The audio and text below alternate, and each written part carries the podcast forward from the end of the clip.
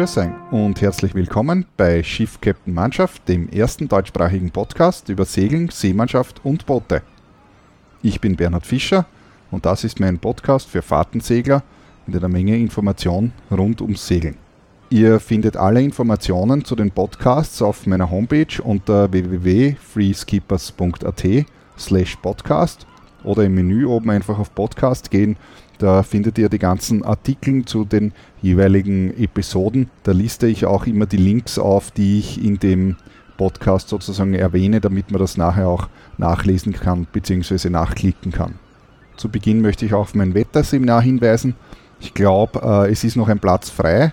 Und zwar findet es am 16. Februar um 9 Uhr bei B3 on Water im Seminar, Seminarzentrum statt. Die genauen Infos dazu findet ihr auf der Homepage von B3 on Water unter www.b3-onwater.at und dort dann auf Termine und Preise und Theoriekurse. Und da ist unten dann eben der, äh, das Wetterseminar von mir und da äh, kann man sich dafür anmelden. Zu Beginn gibt es wie immer ein Update zum Golden Globe Race. Ich habe letzte Woche schon äh, darauf hingewiesen, dass es so aussieht, als dass äh, der Jean-Luc van der Hede jetzt demnächst ins Ziel ähm, einfahren wird. Äh, es ist jetzt tatsächlich beinahe soweit. Also es ist im Moment der 28.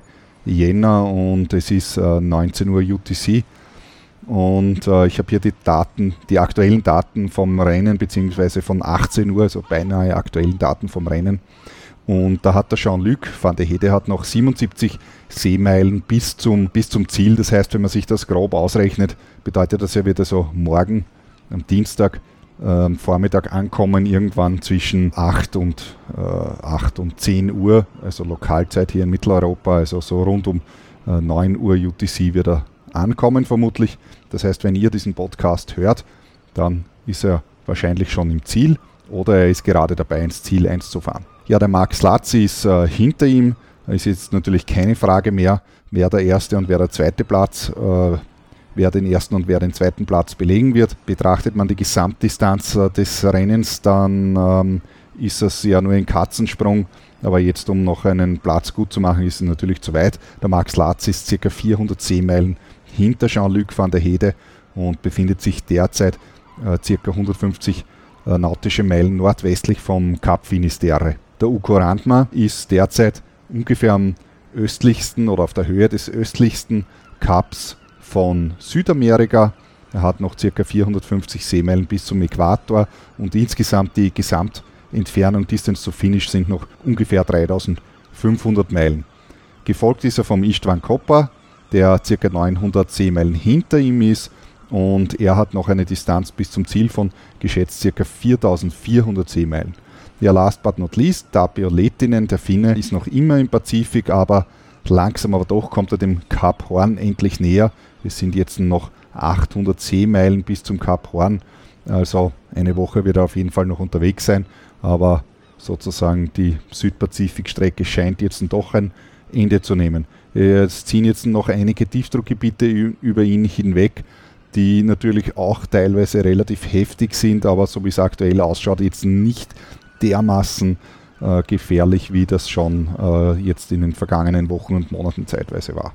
Dann habe ich da noch etwas entdeckt und zwar die sogenannte Long Route 2018. Das ist also ein, ich nenne es jetzt mal Rennen, aber es ist offiziell laut Beschreibung auf der Homepage kein Rennen, sondern es ist eine äh, Gruppe von Seglern, äh, die sich hier äh, nach dem Vorbild von Bernard Moitessier, der ja auch damals äh, bei dem Rennen dabei war, also bei dem ursprünglichen Sunday Times äh, Rennen, nach dem Vorbild ja das Golden Globe Race äh, stattfindet, Bernard Mortiser hat aber damals äh, gute Chancen auf den Sieg gehabt, aber irgendwann dann, wie er bereits im äh, Atlantik war, beschlossen, dass er ähm, eigentlich doch nicht eigentlich gewinnen möchte und ist dann einfach noch einmal um die Welt gefahren, um in Tahiti anzulegen.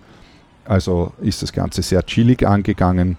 Also ich meine, ob das sehr entspannt ist, zweimal im Südpazifik um die Welt zu fahren, aber ist eine andere Sache. Wie dem auch sei, nach diesem Motto segeln also die Segler und Seglerinnen des, der Long Route um die Welt. Es ist eben definitiv, also laut Beschreibung auf der Homepage, keine äh, Regatte. Es geht also hier nicht um die Zeit oder sonst irgendetwas, sondern einfach um, um das Tun. Und es sind Derzeit zehn Teilnehmer sind noch im Rennen, acht sind bereits ausgeschieden. Äh, nähere Infos dazu gibt es auf longroute2018.com. Ihr findet den Link aber dann auch auf meiner Homepage, wie eingangs schon erwähnt.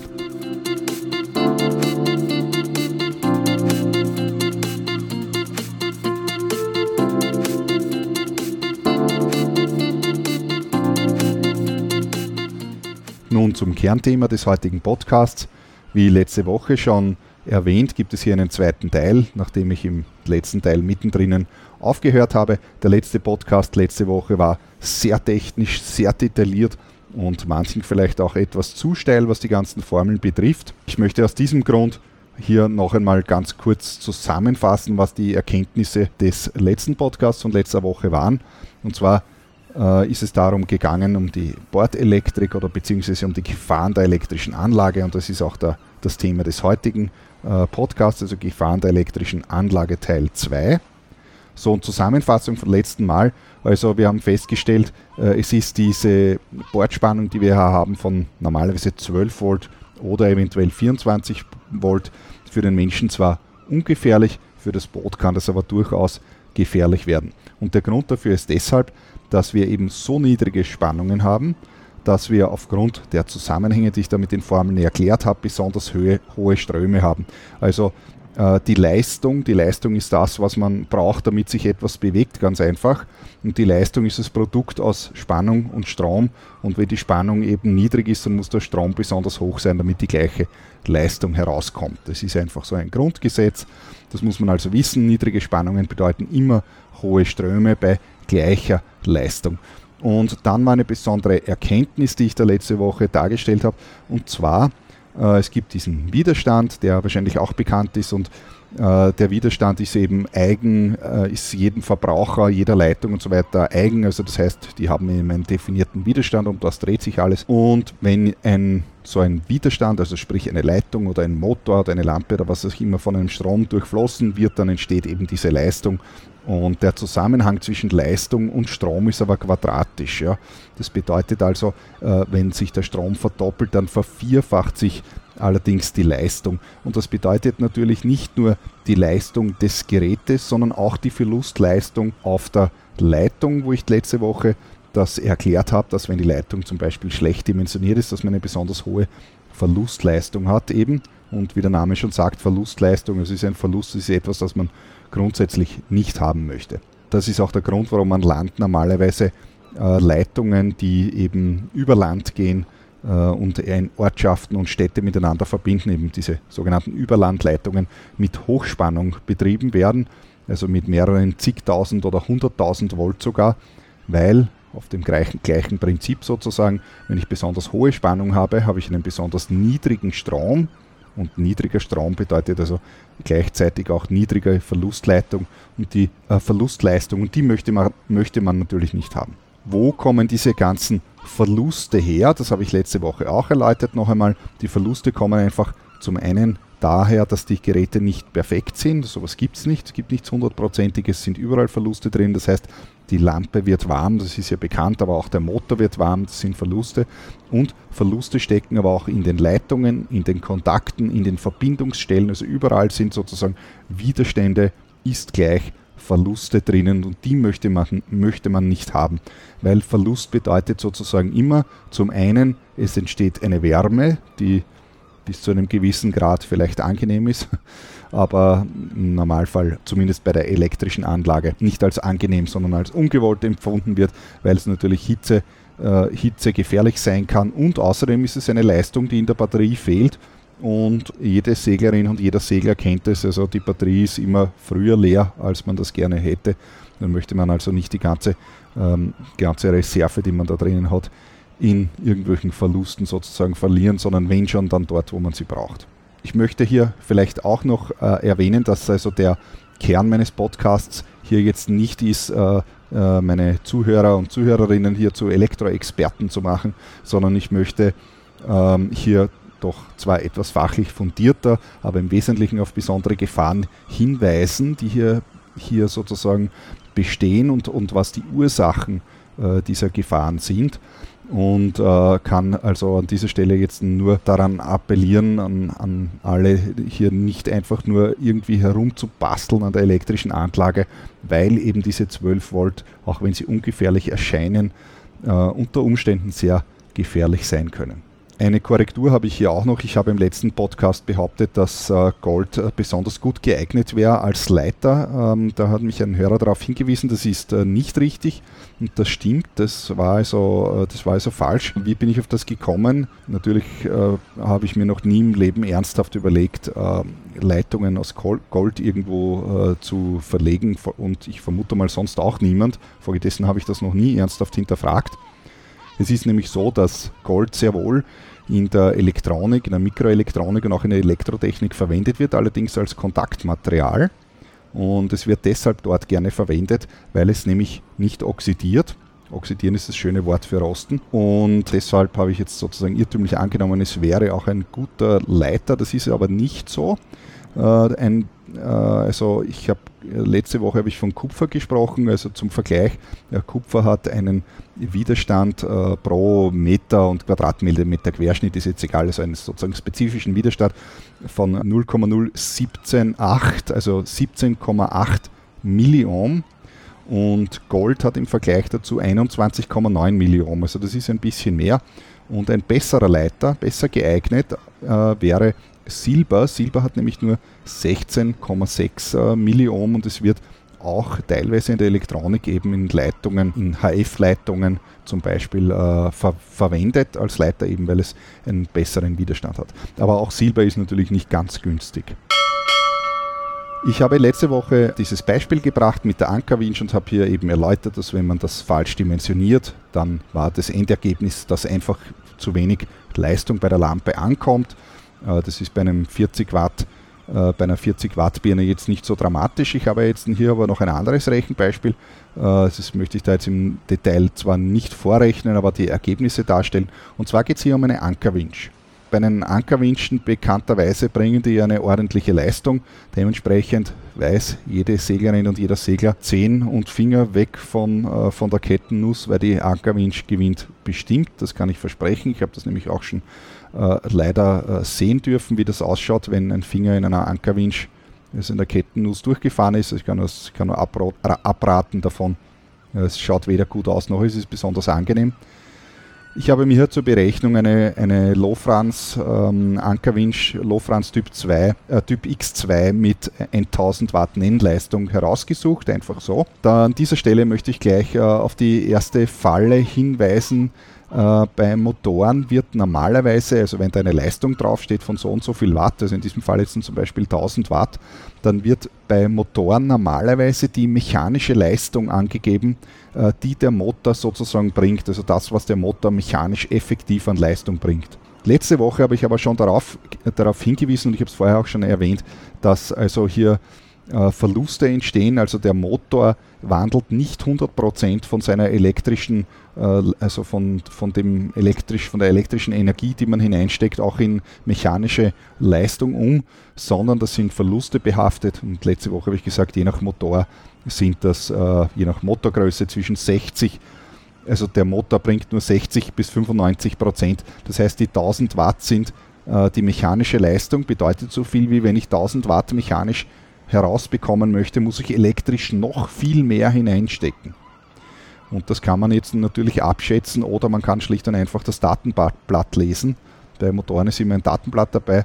Die Daten habe ich einfach von der Homepage der Firma Lofranz heruntergenommen. Und bei diesem Typ X2 1000 Watt, 12 Volt wohlgemerkt, also 12 Volt Winch habe ich hier ausgewählt, ja, äh, bringt eine, äh, hat eine Stromaufnahme von 135 Ampere. Diese 135 Ampere habe ich aus dem Datenblatt herausgenommen das kann man ausrechnen. Das sind etwas über 60 Prozent, also 65, glaube ich. Ich habe es jetzt hier nicht stehen an, an, Wirkungsgrad. Das heißt, man muss also um 40 Prozent mehr hineinstecken, damit man die 1000 Watt herausbekommt.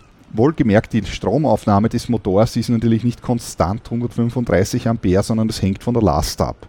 Also, wenn sich der, also die 135 Ampere, das wäre sozusagen bei Volllast natürlich, äh, wenn, wenn, sich, wenn man die Ankerwinches nicht ultimativ gewählt, dann ähm, sind es natürlich weniger, aber für eine Berechnung muss man natürlich schon immer von der Volllast ausgehen und nicht denken quasi nach dem Motto, naja, das ist ja eh nur im Sonderfall. Also auf diesen Sonderfall sollte man es auf jeden Fall auslegen. Wenn man das auf jeden Fall ausrechnet, äh, mit den Formeln, kommt man also drauf, ich muss eine elektrische Leistung von ca. 1600 Watt unter Vollleistung hineinstecken, damit die 1000 Watt mechanische Leistung auf der Kettennuss dann auch tatsächlich ankommen. Und äh, ich habe letzte Woche ja von so einer Querschnittsdimensionierung äh, gesprochen. Ich habe auch hier eine Querschnittsdimensionierung äh, durchgeführt und zwar habe ich angenommen, dass wir eine Leitungslänge, also von, von, von, von der Batterie, also die die Quelle ist sozusagen, äh, bis zur Ankerwinch nach vorne, habe ich also eine Distanz von 8 Meter angenommen, aber äh, für die Berechnung muss ich hier 16 Meter nehmen, weil der Strom fließt ja von der Quelle zur Ankerwinch und dann natürlich auch wieder zurück. Also das heißt die doppelte Distanz. Das heißt, ich habe eine Distanz von 16 Meter und äh, ich habe letzte Woche eben gesagt, diese 5% würde ich annehmen und wenn ich jetzt mit 5% Spannungsabfall rechne, komme ich auf einen Kabelquerschnitt von 64 Quadratmillimeter. Also 64 Quadratmillimeter, das ist schon eine daumendicke Leitung, das ist ordentlich. Aber jeder, der sich die Kabel bei seiner Ankerwind schon einmal angeschaut hat oder die Kabel, die Zuleitung bei einem Charterboot äh, bei der Ankerwind schon einmal beachtet hat. Also der wird, wird gesehen haben, hoffentlich, dass da tatsächlich daumendicke Leitungen hingehen. 64 Quadratmillimeter Leitungen gibt es also nicht, also ein gewählter Querschnitt wäre das, also der nächst, nächstgrößere und das sind 70 Quadratmillimeter. Wenn man das jetzt dann weiterrechnet, ich habe ja letzte Woche auch mit den Widerständen und so weiter hier berechnet, wie viel Widerstände der Leitung hat und wie viel der Motor hat und so weiter, das führe ich jetzt da nicht im Detail aus, nur äh, so als Größenordnung. Bei der Leitung habe ich bei dieser dicken Leitung, wenn man die ausrechnet, hat man einen Widerstand von nur 0,004 Ohm, also 4000 Ohm. Also das ist nahezu nichts. Also es klingt extrem wenig, ist es aber doch nicht dann ganz so bei dieser Leistung. Wenn man diese Leitung hier nimmt, äh, die ich da berechnet habe, dann kommt man darauf, dass man im Endeffekt eine Gesamtleistung von ca. 1550 Watt zusammenbringt. Also beinahe so viel wie die 1600 am Motor. Letztendlich bringt man 1480 Watt hin bei 11,5 Volt. Also man kommt hier genauso wie im letzten Rechenbeispiel auf nicht ganz 10% Verlust natürlich, ja, gleiche Berechnungsbasis, also muss das natürlich ungefähr gleich sein vom Verlust. Wir haben hier allerdings eine Verlustleistung, beim, im letzten Beispiel haben wir ja 1,8 Watt gehabt bei meiner 40 Watt Birne, in diesem Fall haben wir aber insgesamt wesentlich mehr, äh, wesentlich mehr Strom.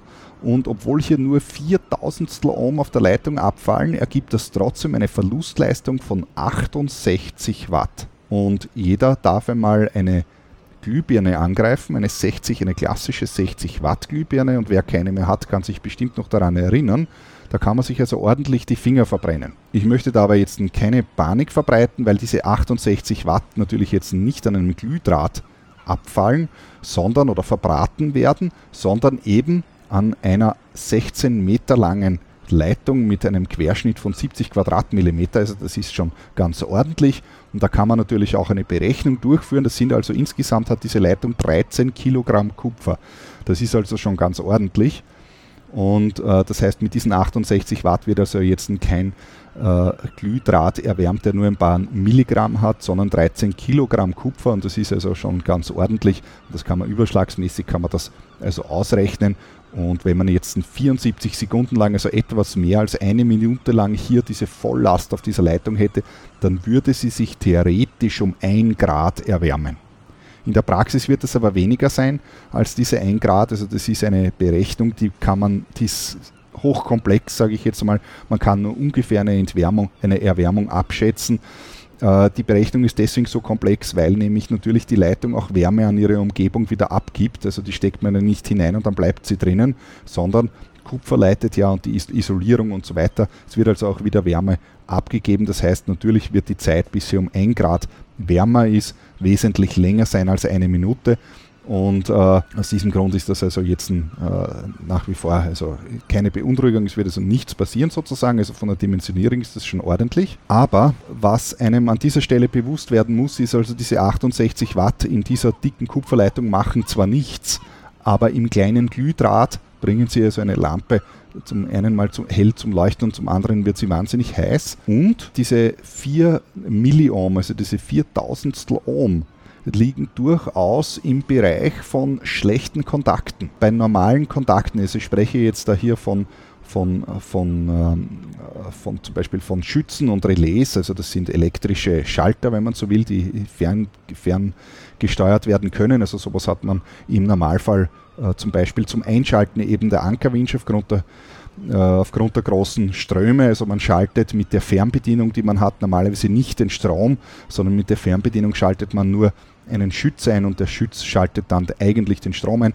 und die Kontakte haben, je nachdem, was man hier verwendet, von äh, äh, ein Zehntausendstel bis ein Tausendstel Ohm, ja, also 0,1 bis 1 Milliohm. Äh, das ist immer, das ist auf jeden Fall schon noch deutlich natürlich weniger als diese 4 Milliohm, die ich hier erwähnt habe. Aber wenn man jetzt einen schlechten Kontakt hat irgendwo, aufgrund einer rostigen Verbindung, die Verbindung ist korrodiert oder sonst irgendwas, dann ist man hier durchaus in der Lage, also durchaus in der Größenordnung von diesen äh, von diesen 4 Millionen und jetzt stellt man sich vor, dass man also die 68 Watt eben nicht auf 13 Kilogramm Kupfer anwendet, also nicht versucht mit 68 Watt einen 13 Kilogramm schweren Kupferblock zu erwärmen, sondern nur eine kleine Beilagscheibe, die irgendwo in einem schlechten Kontakt drinnen ist und dann äh, kann das Ganze natürlich schon sehr wohl rot glühend werden. Also das ist die Kernaussage. Also bei einer ordentlichen äh, Verkabelung, wenn die also äh, jetzt im meinem Rechenbeispiel hier, wenn das ordentlich ausgeführt ist, die Leitung stark genug ist und so weiter, dann spielen diese 68 Watt keine Rolle. Aber wenn hier schlechte Kontakte drinnen sind, dann kann es schon einmal irgendwo zu rauchen beginnen.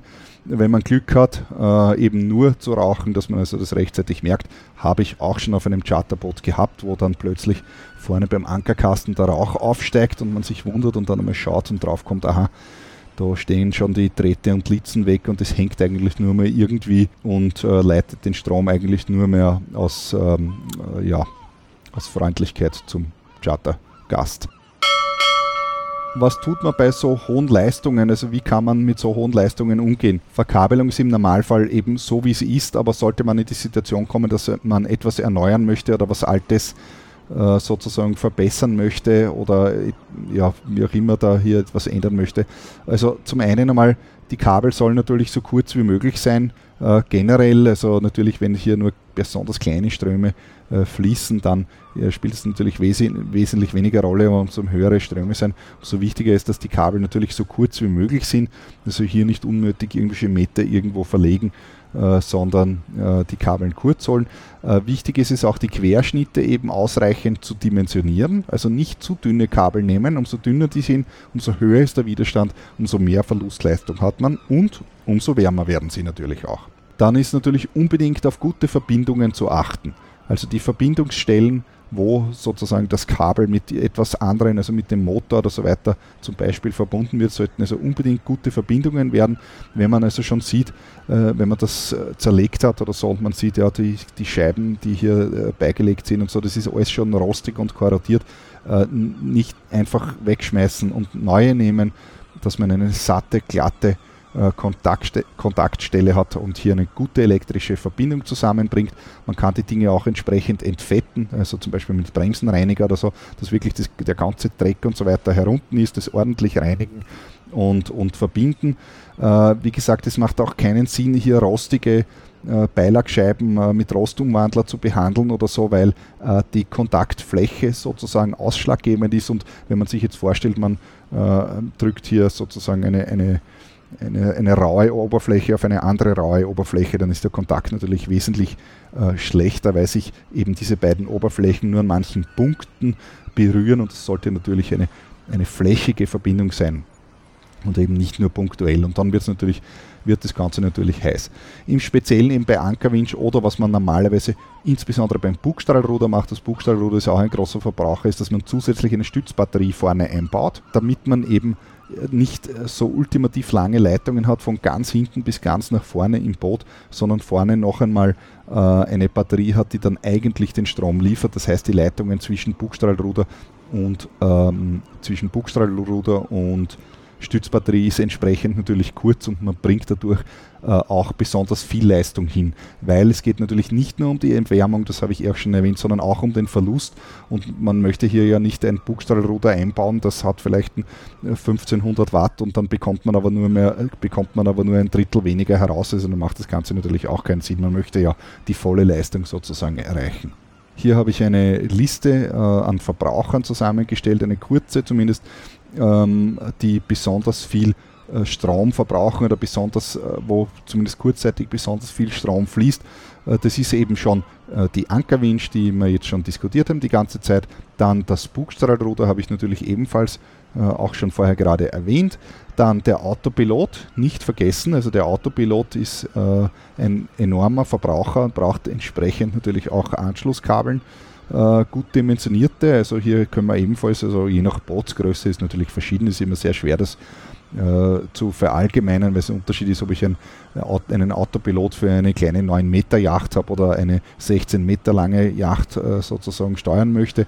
Äh, aber in, trotzdem entsprechend hat man hier beim Autopilot, reden wir trotzdem auch von sicher 1000 Watt oder so auf modernen Yachten auch immer beliebter der sogenannte Inverter oder auch Wechselrichter genannt, also der, der aus der Bordspannung aus den 12 oder 24 Volt oder 12 Volt normalerweise eben dann wieder 230 Volt Wechselspannung macht.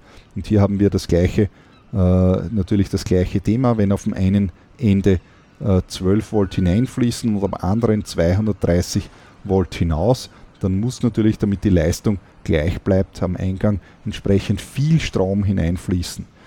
Äh, eben weil, äh, wie ganz am Anfang schon erwähnt, die Leistung eben ein Produkt aus Spannung und Strom ist. Und wenn ich eben auf der einen Seite 12 Volt habe und auf der anderen 230 Volt, dann ist auf der 230 Volt Seite hat man besonders niedrige Ströme, dafür auf der 12 Volt besonders hohe Ströme und ist im Endeffekt ist wieder das Gleichgewicht hergestellt, also Leistung auf beiden Seiten gleich. Achtung, auch Wechselrichter haben natürlich eine Verlustleistung. Das hängt von der Stärke des Wechselrichters ab und natürlich auch vom Produkt.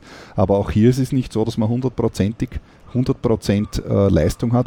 Das heißt, wenn man also einen 1000 Watt Inverter hat, äh, also dann, dass der sozusagen 1000 Watt auf der 230 Volt Seite hergibt, dann muss man auf der, auf der sozusagen Primärseite, also auf der 12 Volt Seite natürlich wesentlich mehr hineinstecken, damit die 1000 Watt hin, hin, herauskommen. Also so Wechselrichter haben ähm, normalerweise einen Wirkungsgrad von 80 bis 90 Prozent ungefähr. Ja, das heißt sozusagen, man muss also genau um diesen, um das, um diesen Unterschied muss man primär immer mehr hineinstecken, dass auf der anderen Seite dann das auch herauskommt. Äh, Im Detail steht das natürlich auch immer im Datenblatt, also nicht einfach sagen, ja, ich habe gesagt, es sind 80 Prozent, sondern im, entsprechend im Datenblatt äh, nachlesen, wie viel das dann tatsächlich ist. Dann nicht zu vergessen natürlich das Ladegerät, das normale Landstrom-Ladegerät, auf der einen Seite 230 Volt, auf der anderen Seite gibt es irgendwo ein Anschlusskabel, das zur Batterie führt. Auch dort fließt dann natürlich ein entsprechender Strom. Und dann natürlich auch die Lichtmaschine. Auch von der Lichtmaschine geht ein entsprechendes Kabel eben zum Ladestromverteiler oder zum elektronischen Ladeverteiler oder wie auch immer. Also da gibt es verschiedene Möglichkeiten, wie man das bauen kann. Ist aber egal, wie man das im Detail realisiert. Der Strom ist auf jeden Fall immer da und äh, auch diese Leitung sozusagen sollte eben eine entsprechende Beachtung finden, wenn es eben um die Sicherheit geht. Besonders wichtig an dieser Stelle gehört auch das Thema Absicherung her. Äh, Absicherung ist unendlich wichtig. Also Absicherung bedeutet entsprechende Sicherungen einzubauen.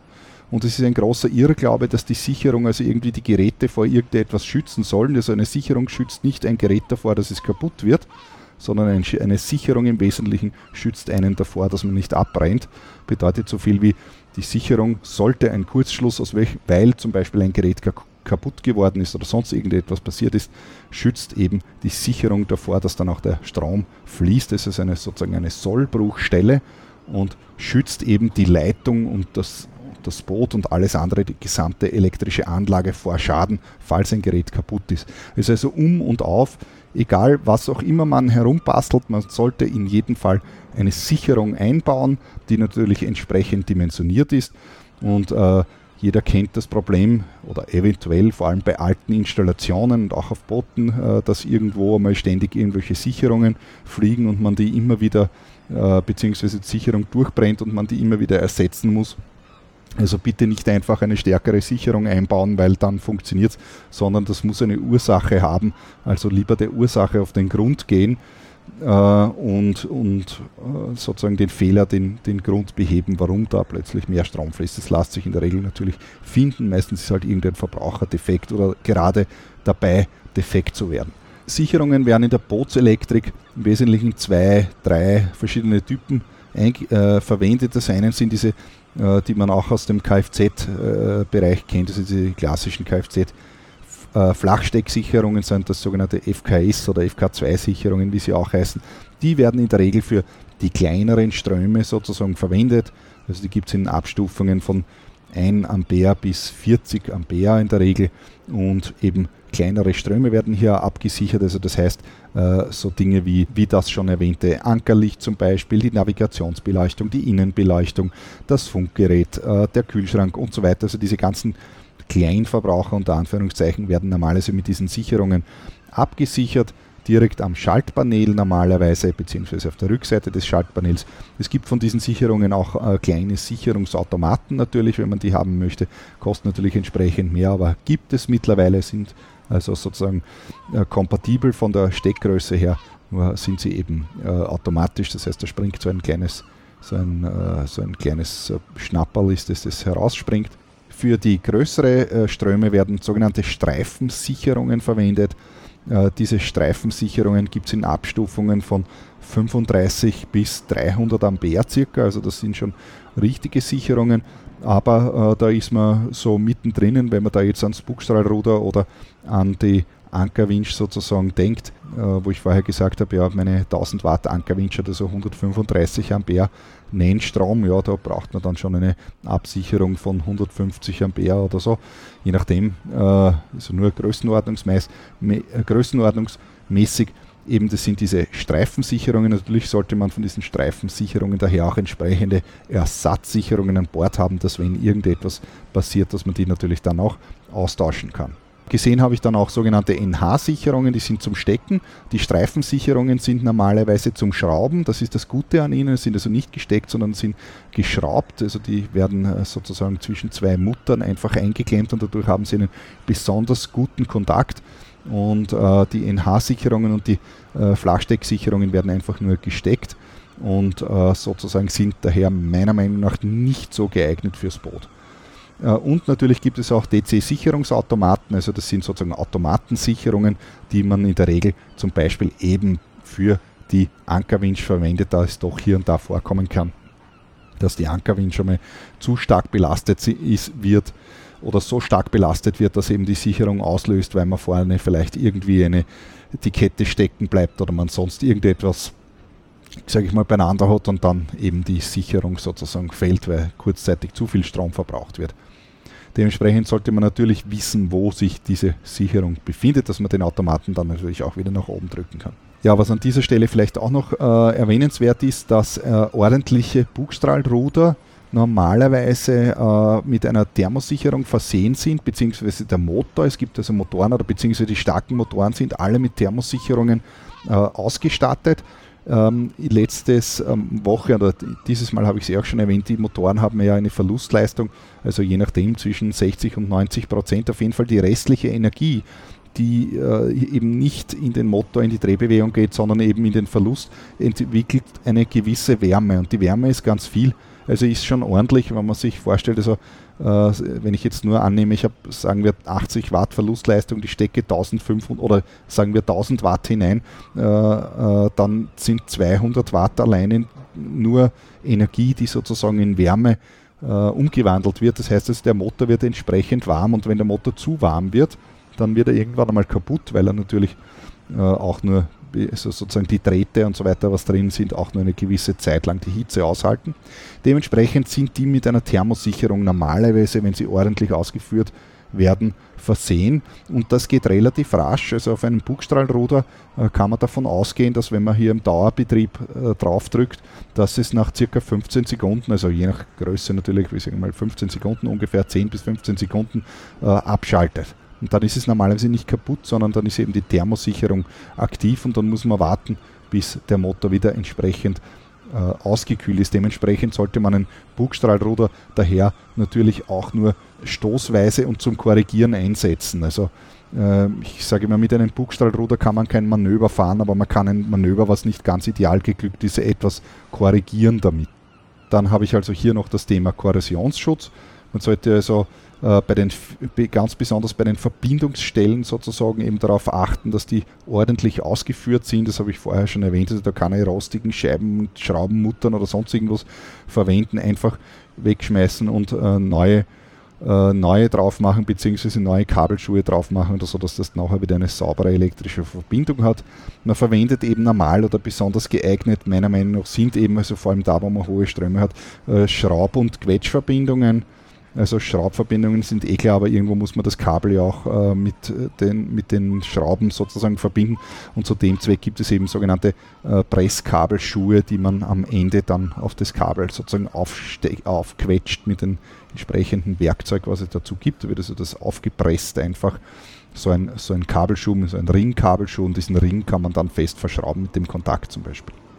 Was man dann machen kann, vor allem im Außenbereich, eben Anker, Winch und überall dort, wo Kabeln im Freien eine Verbindungsstelle haben, ist, dass man diese mit äh, Vaseline, ich nenne es mal versiegelt, also Vaseline ist wahrscheinlich bekannt, äh, Vaseline ist äh, Mineralöl, ähm, so Mineralöl-Schmierfett eigentlich, ähm, und äh, ist nicht wasserlöslich und dementsprechend eignet sich das besonders gut. Äh, aber na, es, wichtig ist dabei, also den Kontakt nachher versiegeln. Also zuerst reinigen, verschrauben und dann äh, mit der Vaseline. Also Vaseline leitet nämlich nicht, es macht also keinen Sinn, die Vaseline da hineinzuschmieren auf die, äh, auf die Kontakte oder so. Also die leiten deshalb nicht besser, ganz im Gegenteil, die sind dann dazwischen, wobei es durch den Druck natürlich wahrscheinlich herausgequetscht wird. Ja. Aber also die Vaseline leitet nicht, das muss einem klar sein. Ja, aber es, man kann dadurch durchaus vor Korrosion schützen. Äh, wenn das in der Sonne ist oder so, dann Achtung, das Ganze zergeht natürlich irgendwann und rinnt davon, also man muss da von Zeit zu Zeit eventuell nachfetten. Ja, äh, Korrosionsschutz und, und Kabel. Kabel nicht stückeln, wenn Kabel zu kurz sind. Äh, es macht keinen Sinn, das macht nur Probleme in der Regel. Also wenn möglich, ich weiß, es ist manchmal sehr mühsam, Kabel auszutauschen, wenn sie zu kurz sind. Ähm, aber äh, ich sag mal, jede Art von Kreativität ist hier erlaubt, nur nicht das Kabel zu stückeln. Das ist in der Regel äh, führt dann eher zu Problemen und wenn nicht sofort, dann auf jeden Fall im nächsten Jahr, weil jedes, jedes gestückelte Teil natürlich wieder korrosionsanfällig ist, anfällig ist und so weiter. Sollte man aus irgendeinem Grund doch ähm, Stückelstellen haben, also wo man ein, etwas an etwas anderes anstückelt und vor allem, wenn es im Freien ist, also ich sage jetzt mal zum Beispiel im Ankerkasten, also habe ich schon atemberaubende Dinge beobachtet an solchen Stellen, dann bitte unbedingt entsprechende Dosenmuffen und Abzweigdosen verwenden, also diese Klemmdosen, wo man drinnen also die Kabel zusammenklemmen kann, damit sie geschützt sind.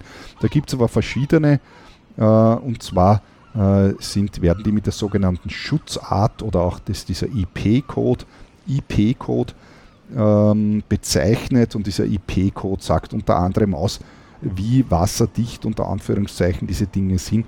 Und von der Schutzart würde ich da auf jeden Fall zumindest IP66 nehmen oder besser IP68. Also IP68 ist auch bei gegen so, so, dicht, dass man es sogar untertauchen kann und äh, trotzdem kein Wasser hineinkommt, weil über kurz oder lang wird das Wasser überall hineinkommen. Und bei der Verkabelung ganz wichtig auch auf Scheuerstellen achten im Laufe der Zeit, wenn die Leitung also, oder wenn Leitungen irgendwo bei einer Kante vorbeigehen, im Laufe der Zeit wird die Isolierung irgendwann einmal äh, kaputt sein und durchgescheuert sein und spätestens dann hat man einen Kurzschluss und dann kann man schon Fehler suchen gehen. Also unbedingt auf Scheuerstellen achten und sozusagen die Manteln entsprechend schützen, dass also da keine Scheuerstellen sind, wo das, wo das sozusagen dann das blanke Kupfer herausschaut und irgendwo einen Kurzschluss verursacht. Zu den Leitungen, äh, das gibt äh, verschiedene Leitungen. Das eine sind die Aderleitungen, das sind die Einzeldrähte sozusagen, das andere sind die Mantelleitungen.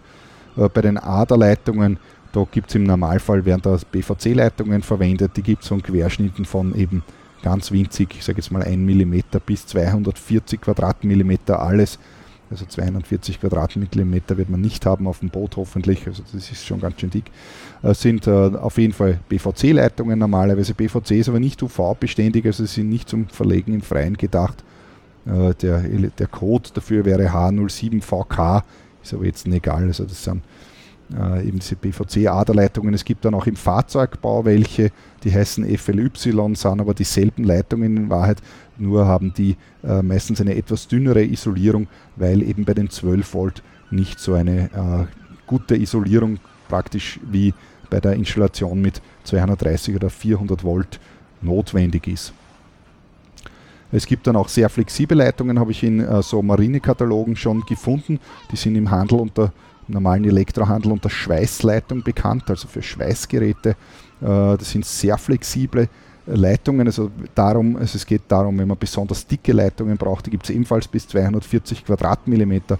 Also im Handel heißen die Schweißleitung, die Fachbezeichnung wäre H01N2-Dora, ist aber jetzt auch weniger wichtig. Also sie sind also die sogenannten Schweißleitungen. Habe ich aber schon im Marinekatalog eben als Spezialleitung gesehen. Äh, wird halt dort so bezeichnet, aber es ist jetzt auch nicht irgendwas anderes.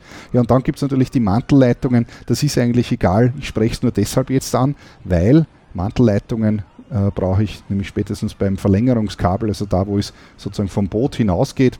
Da wird im Marine Online Shop, habe ich gesehen, schon alles Mögliche verkauft. Irgendwelche Leitungen, die eigentlich nur für den Staubsauger geeignet sind in der Wohnung und nicht für äh, Outdoor-Verlängerungskabel äh, auf einem Steg. Im Wesentlichen hat man im Outdoor-Bereich für die Verlängerung, Verlängerungskabel die Gummileitung zur Auswahl, die heißt eben H07RN-F, H07RNF.